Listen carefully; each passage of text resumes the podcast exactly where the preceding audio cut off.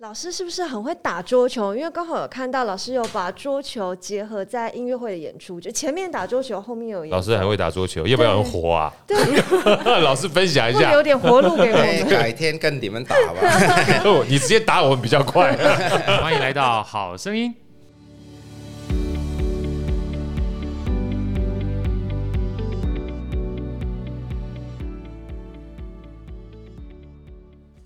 大家好，我是好兄弟好哥，欢迎来到好声音。在我旁边呢是我们的一号美女主持人伟伟，我要跟大家问好一下。Hello，大家好。呃，今天非常开心啊，其实每天都很开心的。只要疫情完毕之后呢，能够面对面的跟我们这个好声音的伙伴们，还有在实际上录音现场里跟大家一起聊天啊，都是一件非常开心幸福的事情。那今天比较特殊啊，今天呃，我们要跟。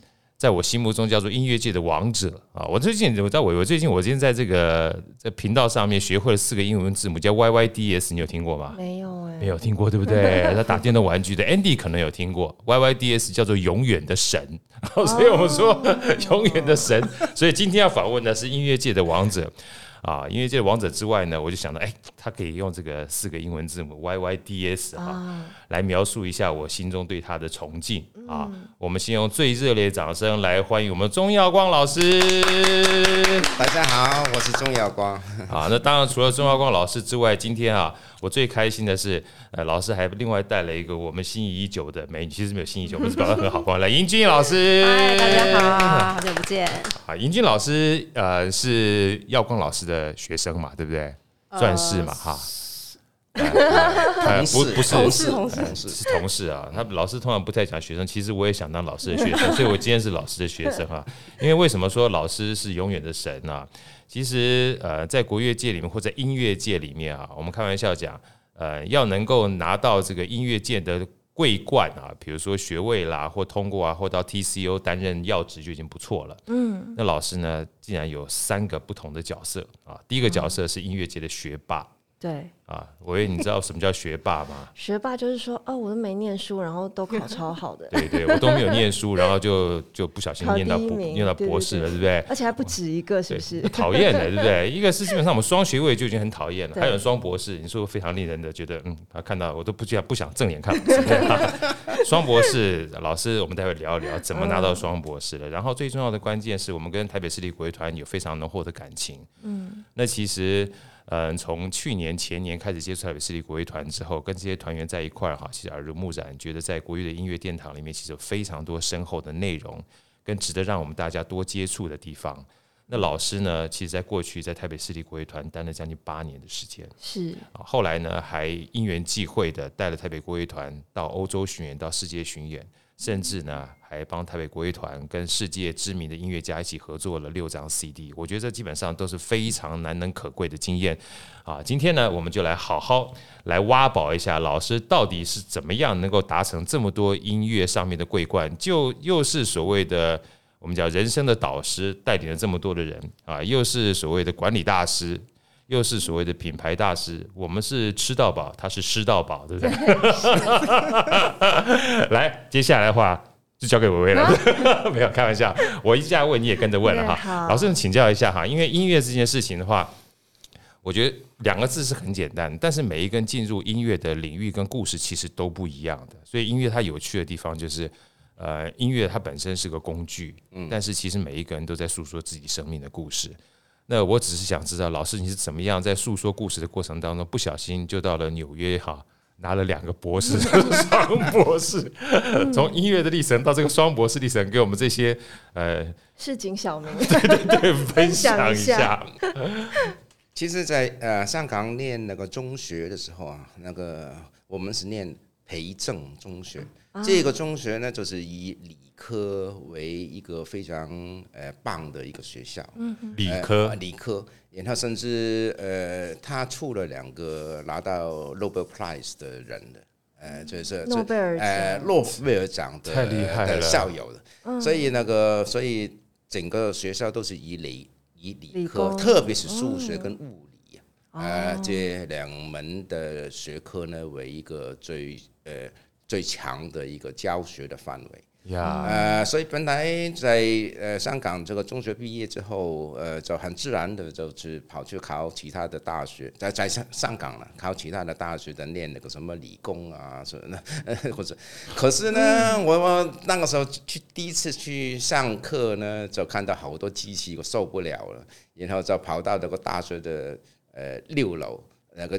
那个时候的音乐系就叫叶卫康博士，这是叶永士的爸爸啊。叶永士就是你认知的吗？他很出名的香港呃一个很出名的指挥，就找他的爸爸，然后就跟他说我很想练音乐，就非常大的转折。因为那那个时候呃叶卫康呃博士，他那个时候刚好刚好成那个成立一个呃学校的呃交响乐团。他很缺那个打击乐的人，哇！他知道我学打击乐，再加上我以前在那个香港管弦乐团那个年代啊，就当枪手，他知道我打 打击都打得不错，就赶快考试都不用考，就把我呃就把录取这样，所以变成非常一个呃很奇怪的，让我开始练音乐。可是，在那个呃在这个大学里面念了两年半，因为那个那个年代的香港呢是没有真正学打击的。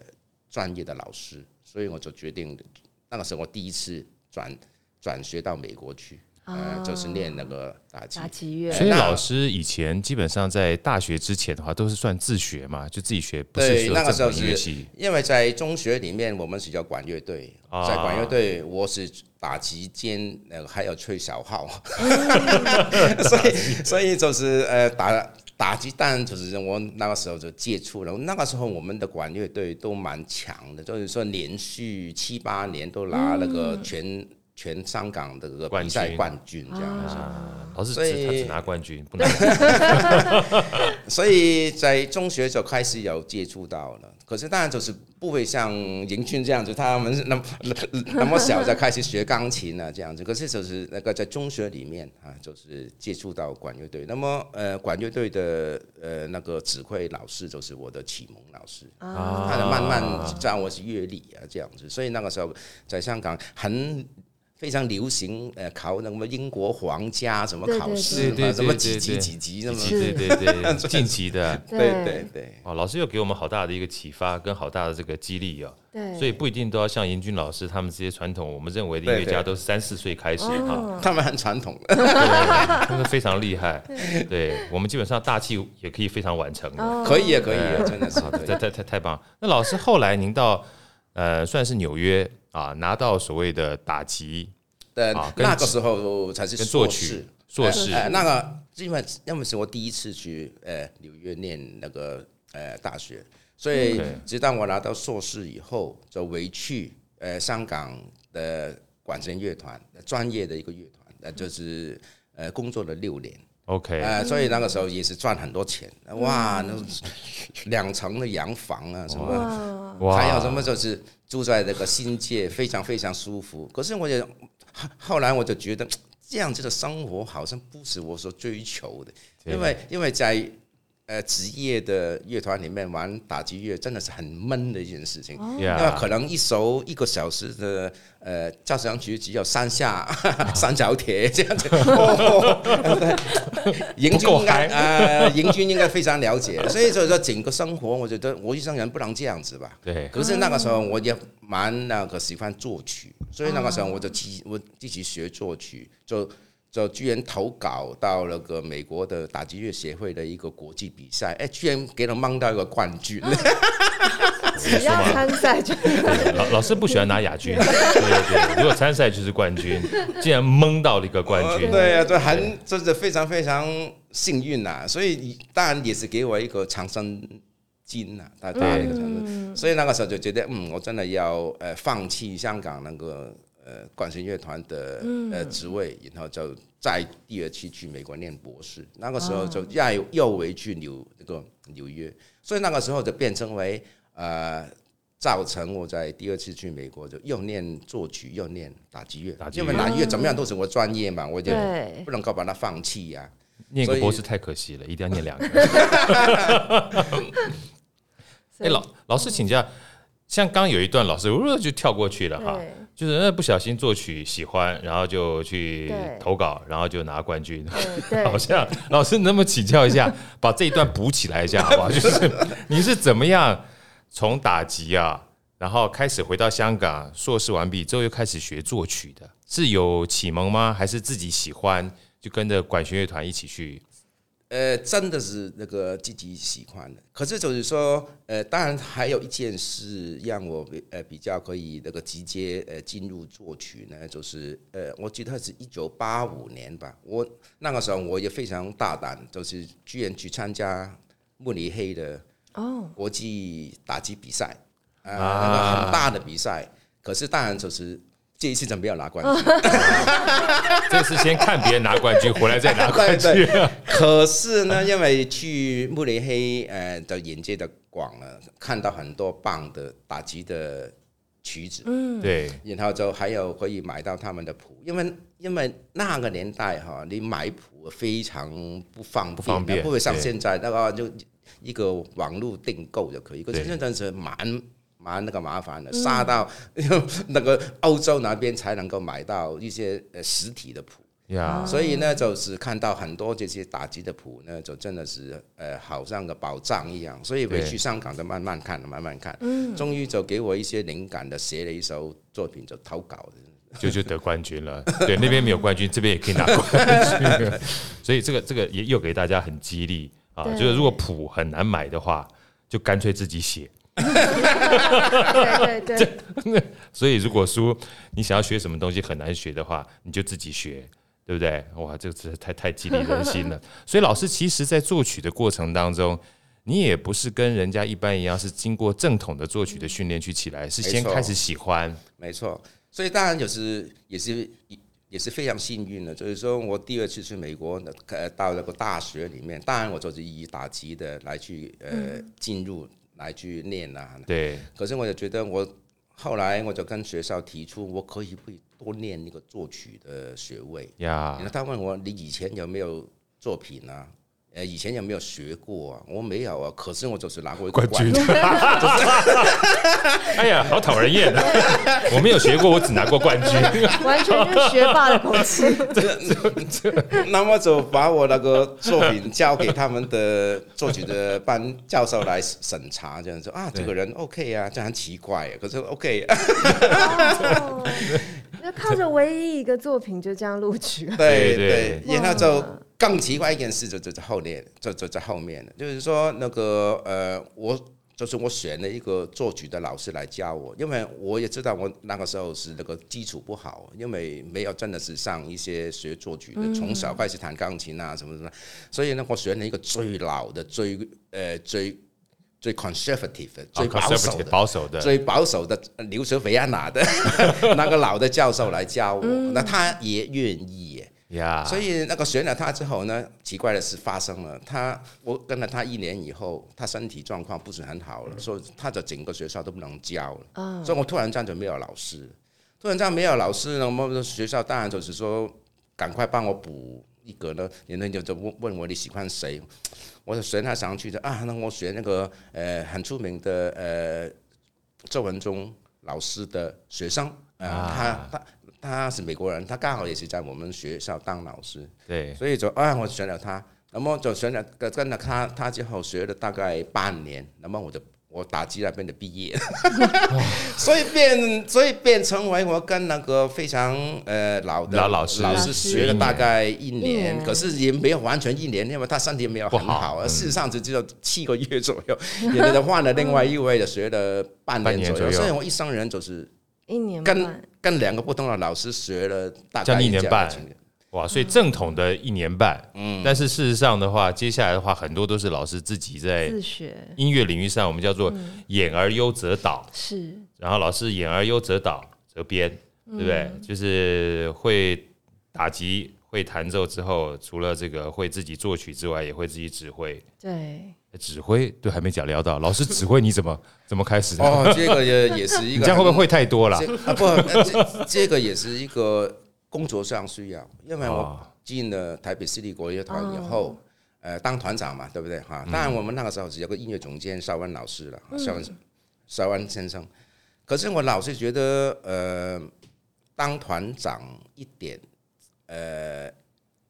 因为那个时候我们也是分得比较清楚了，那个团长尽量就去管行政，行政相关的艺术方面就给呃音乐总监来管。嗯、那个时候文化局的那个分也是这样子，嗯。可是我后来我觉得，嗯，全部给他来管，如果万一他有些表现没有很好的话，我基本上是无能为力啊。Yeah. 然后他也老是觉得你们全台湾，你们整个乐团指挥都。没有人比我好啊，所以我听到这句话我就有点不是很爽。对，就是我怎么可以在一个地方没有拿冠军？就是，所以我一所以变成为我当然我基本上我不是想学指挥来跟他抗衡，而是我是觉得我怎么样都要知道指挥是搞些什么东西呀。所以变成为我那个时候就呃立即就有个想法，就是我跨两年出去呃两个暑假了。出去呃接触指挥，嗯，所以那个第一次接触的就就去了罗马尼亚，罗马尼亚、呃、就是参加一个小小的 seminar，然后第二次接触就去了圣彼得堡，哦，那个就是指挥的呃呃圣地，哎，对，那个指挥圣地，然后跟那个老师呢刚好就是在圣彼得堡音乐院，啊，然后他也在那个呃歌剧院里面工作的。所以，所以我就就就就跟他就跟他他很短期了啊，学学了大概有呃一个月这样子，全部住在新彼得堡，跟他学，学到我回来年我都得了个大病，太累吗？太累太累，因为再加上那呃，我记得呃，虽然那个时候是在 summer 呃暑假嘛，对，可是我有两个晚上突然间变很冷，然后就下大雨。那么我跟他上完课，在那个歌剧院上完课以后，就回去我旅馆，就被雨淋到 很惨，回来的大病，哇，回来大病。所以老师真的是，我觉得这个典范呢，真不简单。好，所以你看老师他不管指挥也好，然后打击也好，作曲也好。啊，甚至今天还知道会吹小号嘛？是吧？哦，以前的，以前的，以前。所以很多的时候，我觉得有心学这件事情还蛮重要的。对。当有心学的时候，你自然会找到想要解决问题的方法。对对。啊，就算嗯跑到国外去，圣彼得堡、罗马尼亚，也要把它给学回来。千里。嗯。那最重要，我觉得其实一个非常重要的关键，就是有的时候问题解决的关键是你能先预见到未来，因为老师讲了。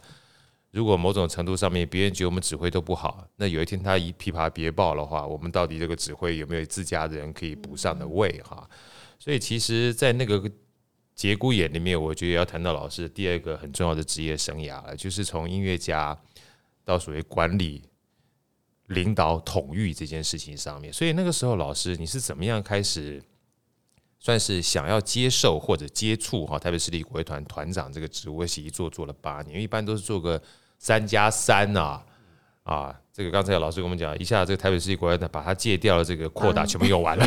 老师跟我们分享一下这段精彩的故事，好不好？其实哈，我我呃来台湾定居啊，呃之后呃第一份工作跟第二份工作都是音乐行政的工作啊。我第一份工作就是在那个现在的国家交响乐团的前身。联合实验管弦乐团里面当演奏组的秘书。啊，呃，在那边工作了大概一年半，呃，也是帮帮他们的票房冲到那个从从三层票房冲到七层票房，哎，就引起那个那个时候的国立中正文化中心，呃，国立中正文化中心主任呃的注意，就把我划角了，把我划到国立中正文化中心里面计划组当组长。所以在那边呢的工作了，大概有也有也有三年。哎，那老师是什么时候回到台湾定居的？一九九零。哦。一九九零跟一九九一之间，好像是一九九零年。就是一九九零，我拿到打击的博士，博士就回来台湾了。就是应该是一九九一的，算是一九九一回来。那我很想要请教，就是老师一开始，比如说会作曲，会呃打击，然后又在比如香港的管弦乐团工作，也拿了两个博士，为什么回台湾的时候会想要做行政职？因为唯一能够找到的工作就是，是行政，呃，就是刚好是行政级，就是那个呃，一些工作来跟我招手，这些工作就是行政级。啊、那么我就当然就是再加上我也因为我也觉得我以前在香港呃管弦乐团里面工作了六年，看到那帮英国人跟澳洲人怎么样 run 一个呃职业的乐团，所以我就觉得哎，我就我从他们身上学。学到些东西，那么希望把这些东西可以带来台湾的乐团里面，所以包括在那个时候的呃 NSO 啊的前身啊，这甚这甚至后来我这八年在那个呃台北市立国乐团里面，都是用我以前在香港爱呃香港管弦乐团的那一套呃呃那个管理的方式来的。怎么样宣传？怎么样弄个品牌？嗯，怎么样？怎么样？这样对，因为这老师蛮厉害的。我觉得他这个基本上做什么像什么。对，是只要是票房三成，他就把它拉到七成，他就是一定要做到冠军就对了。对啊，这样人。也蛮辛苦的，难怪老师压力这么大。呃，但是蛮喜欢跟这种人一起工作，你可以学到非常多的东西。会不会说这样比较轻松？对啊，跟老师在一起很轻松啊，因为反正他在前面带着我们冲就好了。对，要不然你想想看，这个做出来的东西没有成就感，压力也很大，对不对？但是也应该蛮累的。老师在请假真的很累，我所以老师自己自我要求其实应该是蛮高的。因为你每一项东西，你都希望能做出有成就感，所以不管在音乐的殿堂上面或行政上面，那我们才讲说，老师刚刚讲哈，就是做呃行政啊，看到他以前在香港这些经验，他带到台湾来，那不管是在行销或销售上面，呃，后来等于是演而优则导嘛，当成台北市立国乐团的这个团长。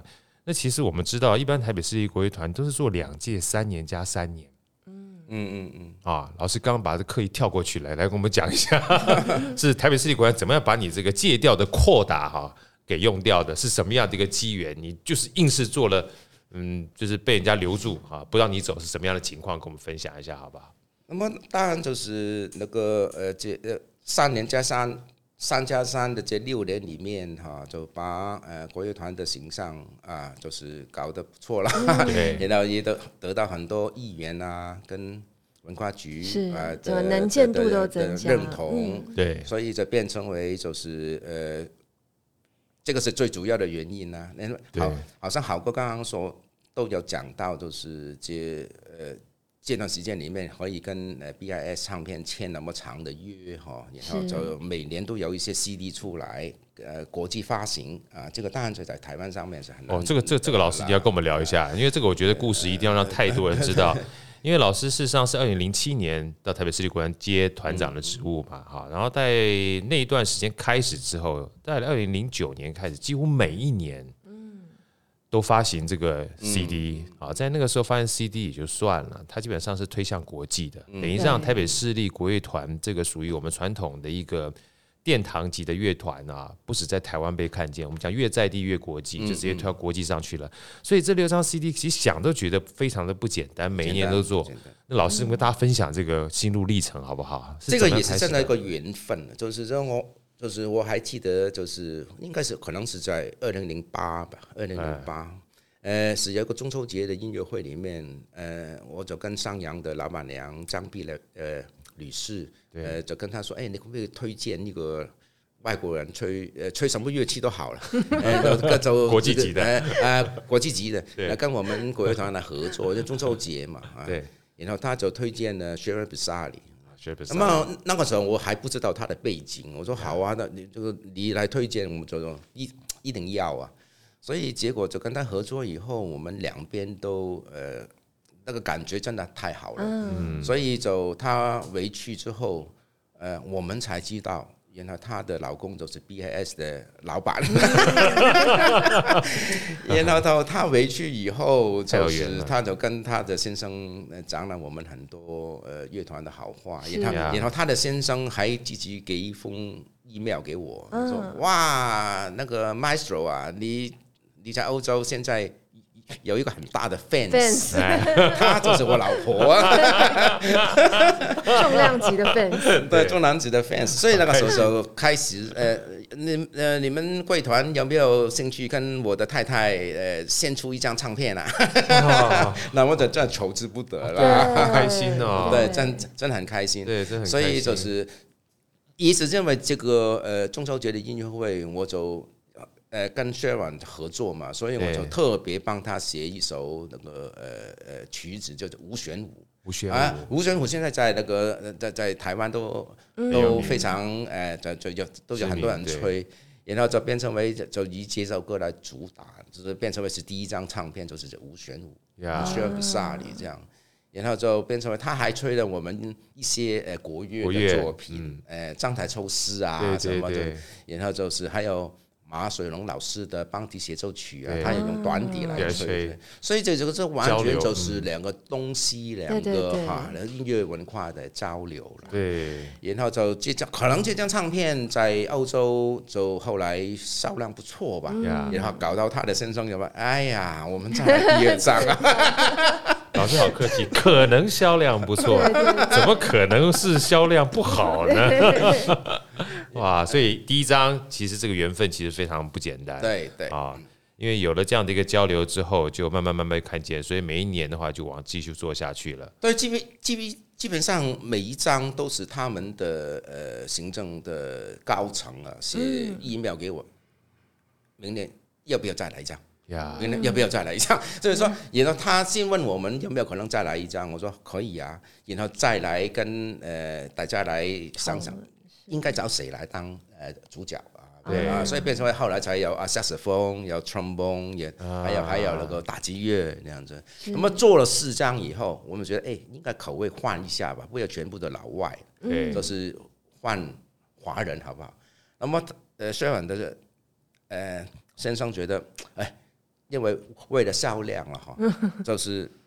梁祝协奏曲，梁祝协奏曲就是太知名了，太知名了，对。哎，就变成为一个国际的品牌出梁祝协奏曲，对。所以这个就很轰动，很特别的一个呃呃那个配搭了。因为所有以前出名的梁祝协奏曲都是我们华人自己自己出的。唱片公司嘛，可能在大陆啊，也有可能在香港啊，什么什么。那个可现在有 BIS 出现梁祝协奏曲，这个真的不简单。对，然后他们就去做一个统计，做一个呃，做那个呃分析。哎，吕思清的呃这个呃这个呃粉这个粉丝最多，再加上他目前拉的是最好，所以就问我们可以不可以找到吕思清，我说可以啊。吕思清还不简单，还不简单。对呀，因为因为。因为他本来就已经跟我们有一些合作了嘛，所以大家很熟了，所以变成为哦，哇，那吕锡清当然也很高兴啊。嗯，所以就是变成第一张华人的 CD，然后第二张的陈萨。啊，王羽佳能朗朗请不起了，然后他们就觉得可以不可以在下面一线的左右，我我就陈沙了，然后就，然后更好笑，他们希望陈沙弹王和，他死都不弹，是吗？然后才呃换到别的曲目去这样子。原来这段机缘实在太有意思了。所以老师啊，我觉得也是，我们开玩笑常讲。兵来将挡，水来土掩之外啊，就是他碰到机会的时候，他会试着去把它用最美好的方式去把它完成。嗯，就是缘分才会一直下去嘛。是，如果你自己觉得不行的话，就不行了。对，而且都是别人拜托，可不可以再做两年？可不可以再出一张专辑？对啊，太厉害。对，我们以后有人家拜托我们，拜托我们能不能就是。不是拜托我们帮他去 promote 他的冰淇淋，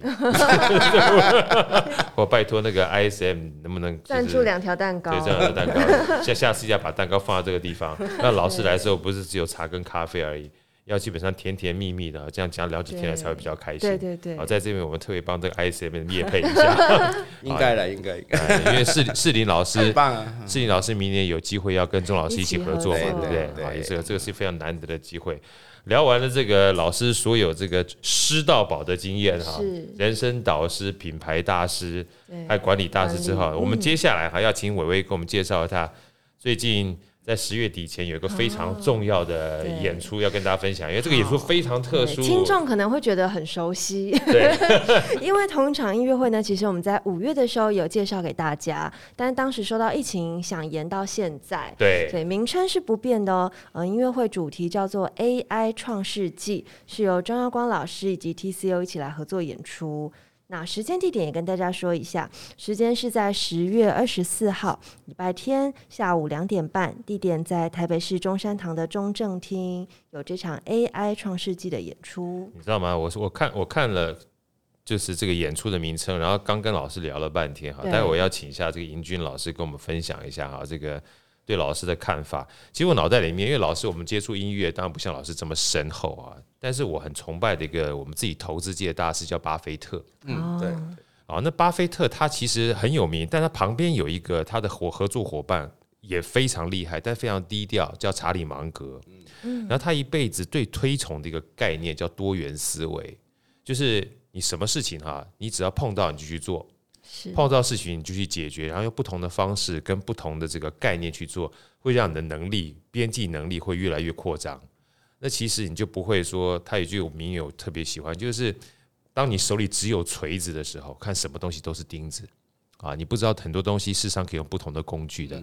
所以今天我们讲说，老师你看，不管是作曲也好，然后这个这个指挥也好，或打击也好啊，甚至我们讲小号和行政管理。其实每一项基本差异都蛮大的。那今天我们要讲这个，也是我们非常好奇的哈，就是 AI 创世纪。嗯，我觉得这两个名字搭在一起，我的想象是这样。待会还是要请老师来帮我们演绎一下哈。因为其实创世纪基本上天之初，一元复始嘛。那某种程度上面，AI 也算是另外一个世代。所以当初是不是因为因缘际会的关系？把这两个放在一起，希望再开启我们音乐的另外一个篇章。老师当初在定名称的时候，有没有这样的概念在这个里面？事实上，AI 创世纪就是我这一场音乐会里面的呃最后一首作品，主题最新的作品。对，呃，为什么叫它的创世纪？就是呃，我就觉得在国乐圈里面呢，还没有人像我这样子。用电脑啊来来创作用的那么呃呃频繁啊，或者是这样子的方式来利用电脑来呃来来帮我创作，因为有很多所谓的作曲家，他用电脑外服找电脑来帮他抄谱，对，呃，或者是最多就是像一些流行呃音乐的呃作曲家，利用电脑来帮他他。我们叫做呃编呃编曲软体啦，啊，像什么 Logic 啊，像那个 Cubase 啊，这是对，啊，这是这编曲软体，在在帮他做这种事情。可是呃，电脑事实上除了这两个比较呃低阶一点点的工作以外，它还可以帮我们作曲家做出很多更高阶的一些工作。怎么为高阶呢？就是如果这个作曲家懂得写程式的话。那么电脑可以按照这个程式呢来提供一些呃数学上的一些数据，那么作曲家呢可以利用这些数学的数据呢来放到他的作品里面，呃这样子，这这其实我那个呃三天前我在那个台艺大那个跨域呃表演艺术所里面就有一个呃讲座啊，也刚好讲到电脑辅助啊，所以就是说我呃呃举了一个。蛮有趣的例子，今年是我来台湾三十周年，所以呢，我我呢就呃一一一九九一嘛，对不对？二零二一啦，刚好是三十周年。那么本来就是想写一首作品呢，跟三十是有关系啊。所以那个呃，在那个在台艺大那个讲座里面呢，我就呃在打开我的 MacBook 呢，就是一个 AI 的软体里面，我举出一个很简单的例子。我希望在那个音乐里面有一段呢，呃，是这个节拍啊，呃，一些数字啊是对称的，然后再加上呢，它加起来呢是三十 所以就是说变成为，哎，我就要写一条程序在这个呃软体里面，然后软体就帮我算出来，可能还有很多答案的，还是可能答案不就。不止只有一个了，对，所以就是说，哇，让这些观呃听众就觉得哇，太厉害了。那么这样子，所以就是说，这个还是最简单的一个成这个一个举例了。因为这种所有人都听得懂。对，所以如果讲得更深入的音乐什么什么，他们可能是听得不大懂。所以就是或者是找节奏啊，找一些音高啊，全部都是你想到什么，你你写程式，嗯，呃，电电脑来帮你做。所以我这个 AI 创世纪呢，呃，这八个乐章里面呢，都是呃不同的呃一个呃呃一个程度啊，电脑帮我做出很多呃辅助的工作。呀呀，老师刚刚讲说电脑帮他做出辅助的工作，嗯、因为很多人就会有疑问了，AI 那如果是人工智慧，是不是从头到尾他就把我做出来就完了啊？当然不是这样，对不对？所以老师们这边跟大家分享一下，就是。很多人认为说 AI 到底是做什么样的工作？像老师刚刚讲了，他做写程式，所以写程式也是人写的嘛。那写程式完毕之后呢，你还是要有人的情感附在这里面啊。那怎么样人跟 AI 之间去合作这件事情，共同创作？这其实我觉得是老师一直想带给大家的一个概念，跟我们分享一下这一块好不好？事实上，在几天前台艺的讲座里面呢，我呃我呃语重深。语重心长的跟他们讲了，讲讲了一个观点，就是说，好像好哥刚刚所讲的，电脑你 hit a button，电脑可以帮我做出一首曲子都没关系。现在这些软体可以做到这样子。事实上，在流行乐界里面，对，也可能就是 呃，也有很多人呃惯用这种手法哈，这样子他们产量才会呃源源不绝，源源不绝嘛。对，可是。你想，你想升，你想升一层，哎，这样子是作曲家嘛？那在 hit hit button，电脑就是呃，就给给了我们一首曲子，你改都不用改，就弄出去。这个好像，呃，对于作曲家这个定这个定义也是有点违背。是，所以我就跟他们说，你千万不能够呃这样子利用电脑来帮你，这样子 AI 不能够做到，就是说 AI 来 AI 来帮你做事，不是做这样子。嗯，呃，就是说。换句话来讲，当作曲家没有没有那么容易，没有那么便宜形式，是。啊，所以特别是让我们现在学作曲的人，呃，有掌握到这这个观念，所以我才在那个讲座里面讲出很多其他啊，我怎么样用 AI 来帮我呃做事，嗯。啊，对，所以第二个举例就是最近最近不是有一个很夯的新闻吗？呃呃，那个在德国那边呃 卡拉扬的 Institute 里面。呃，找了一班 AI 的人跟作曲家创作出贝头粉的第十交响曲，哇！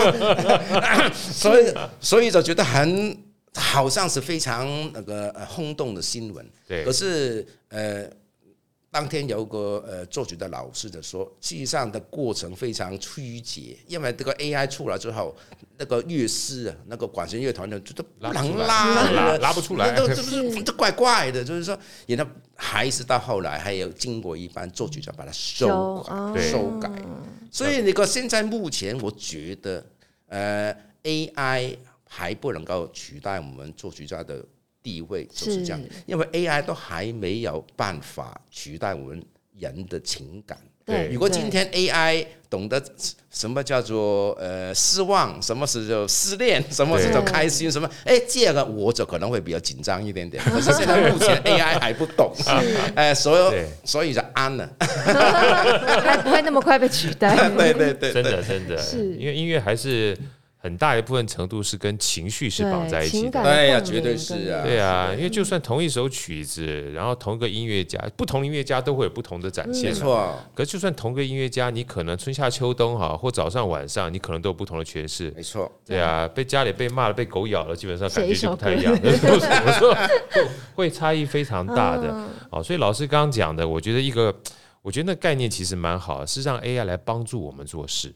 它不是取代我们，辅助，哎，来辅助我们。嗯、就像很多东西，像刚老师讲那个案例哈，他想要在三十周年的时候，透过三十这个数字，对，啊，能够把它这些元素放在一开始的编曲里面的话，哎，他可以写一个程式，让它做对称，然后把这算出来。那到时候可以变成在这个曲子里面的一个小故事。嗯，对。但是基本上它是一个插曲，但不代表说曲式的全部。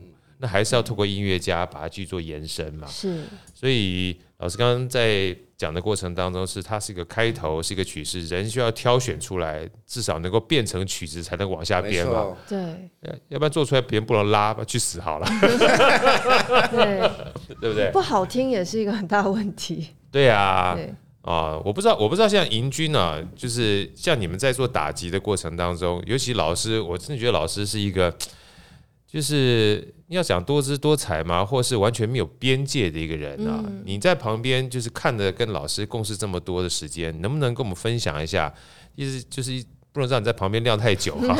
就是你怎么看待老师在跟你们合作这一段时间，包含这次的音乐会，你有什么期许？跟我们简单分享一下好不好？我觉得就是刚刚我从进乐团的时候，我就觉得老师他一直都就是走跨界这一块，真的是蛮新奇的。对，因为其实，在国乐团里面，其实一直以来都是比较传统的乐曲。是。那合合作方面的演奏家们也都是比较以国人啊，或者是大陆这块演奏家为主。这样。那因为老师一进来之后呢，其实因为老师本身是打击打击乐，所以对我们来说，打击的节奏感，还有一些乐曲的一些分析的东西，其实都还蛮，嗯，蛮多蛮多元的。对，多元。对对对，然后又加入一些国外的音乐家来演奏传统的曲子，真的感觉是不太一样。呀所以跨界这一块，我觉得真是在老师身上我看到最多。对，嗯，其实我也是想讲这个重要的观念哈，我觉得。看到是一回事情，有的时候就想要尝试哈。我觉得是人生导师一个很重要的关键。是，所以我们常常开玩笑讲说，人生最重要的老师通常不是学校老师，是父母亲，因为父母亲在家里最近嘛，以身作则嘛。嗯、所以这就可以想象中为什么这个盈君老师。也这么跨界，还愿还愿意找好哥去跟他一起去去玩，他实在勇气太可嘉了。他既然是这样讲，然后今天碰到钟老师，我就不会惊啊，我就不怕了，就玩就就对了，怕什么哈？所以真的是非常开心啊！今天有这个机会跟老师一起聊，而且我相信这八首啊，所谓的 AI 做的曲子，某种程度上面应该就是老师们跟大家分享一下，都是。呃，算是 AI 帮助我们做出来，但是曲风其实差异蛮大的。对，我故意弄得非常那个呃，差异很大。对，说这八个来源都非常变化的很极端，嗯、又有罗马尼亚，有非洲，有印度，有那个中世纪，又有巴哈。又有那个台湾的南管，对。呀，也有我以前按照那个京剧的那个语言写一首呃唱腔，呀，对，所以那个非常多元，这真的非常多元。所以我看这八个乐章的时候，我那想说，哇，这基本上就是一个算是百科全书一样，在非常短的时间之内，让你感受一下音乐啊，透过 AI 跟所谓的作曲家一起激荡出来的作品。你觉得可以不去听嘛？对不对？对啊，除此之外啦，我们还是要简单介绍一下，因为这个算是延宕一段时间了啊。嗯、但是其实其他的很多曲子，因为这次也是钟老师担任指挥，然后带领着所有的音乐家一起演出这场盛宴。来，我们请这个伟伟跟大家分享一下其他几首曲子，好不好？好的，没问题。嗯，这次演出的曲目呢，包含台湾风情画是国乐版的世界首演，以及楼兰女是扬琴以及国乐团的合作。那孟小冬的话呢，是二胡协奏曲，也是这一次的世界首演委托创作。嗯，最后呢，就是刚刚提到的 AI 创世纪有八个不同的乐章。不同的风格，这样。其实孟小冬这首曲子那时候跟慧君老师聊也非常特殊，啊、因为那是本来是魏海敏老师曾经在京剧时候演出过，那这次特别把这个京剧的这个一整出戏哈，等于是写成了二胡协奏曲来搬上这个舞台上面，所以我觉得。好像老是除了拿冠军之外，他就喜欢尝鲜的哈。所有东西他一定要把这个音乐。老师感觉很不贪图安逸的那种人。没办法，你没听他讲吗？在新界那边基本上赚很多钱，觉得是没意思，只有赚钱而已。这物质生活过得太好了。敲两下三角铁又觉得不满足，要是我就想说，哇，这是个爽缺。对，我就想说，敲两下多好啊，就有钱可以领，这实在太好了啊。那今天今天非常开心，跟老师聊得太棒了哈。那因为时间的关系，我们就是再次啊，诚挚邀请大家在十月二十四号的时候，这个 AI 创世纪，呃，钟老师带领着大家会给大家完全不一样的饗宴，希望大家一定要呃踊跃的去听，嗯，呃，上来聆听。那最后我们还是希望老师，因为这个真的不简单，疫情。算是非常延续非常长的时间了。然后解封之后呢，一开始梅花座其实大家看得很辛苦，那现在真的解封了，大家可以真的进去看音乐了。我也希望说，老师在这个借机会给说我们好声音的听众跟大家啊，还有我们接下来去参观 AI 创世纪的好朋友们一些鼓励和一些提醒和一些期许，好不好？跟我们大家分享一下。呃，首先谢谢大家了哈。那个气象音乐会啊，是我离开台北市立国乐团六年半。唯一两家的第一场音乐会哦，我以讲得比较难听一点呢，我离开四国呢，我就很少回去，啊、连那个常回来，连那个连连他们的音乐会我都没有，都没有去听啊，这呃，跟那个不用谈那个什么委托创作啊，或者什么指挥啊，不没没有。所以这个这一场对我对于我来说，呃，算是一个意义很重大的音乐会了。是，然后呃，真的希望也是哈，我离开了北师国这六年多里面呢，自己呃回去学校做出做出很多新的一种尝试跟研究，对，得到的一些呃结晶啊，都全部呈现在 AI 创世纪啊，跟那个孟小冬里面。哇所以我是觉得呃，真的是期待观众都来听来帮我打打气。一定要，一定要，而且老师还有加分呢、哦，还有基本上有送分题哦。嗯、为什么？老师，你这次还基本上亲自担任主页哦，眼前 讲座，跟大家分享一下吧？因为这个东西实在太、哦、太超值了。这个是乐团的强力要求啦，就是说，哎、其实对我来说很累耶，因为音乐会都快要开始了，我还要在外面跟跟跟校长兼撞钟，跟那个观众来解释，都都通常会那个分心的。对，可是我也觉得应该了，因为我呃呃离开四国六年多了，回去做多一点事情应该。回娘家就还是要做点家事，对对对对对。所以大家知道了吗？我们今天为什么憋着不要剧透所有的东西哈？是因为在十月二十四号演出之前的话，还有一个非常超值老师跟大家解说所有的相关的曲目。所以这一场的话，诚挚邀请大家，也预祝老师演出大成功，谢谢大家，谢谢大家，谢谢老师，谢谢拜拜，谢谢，再见，拜拜。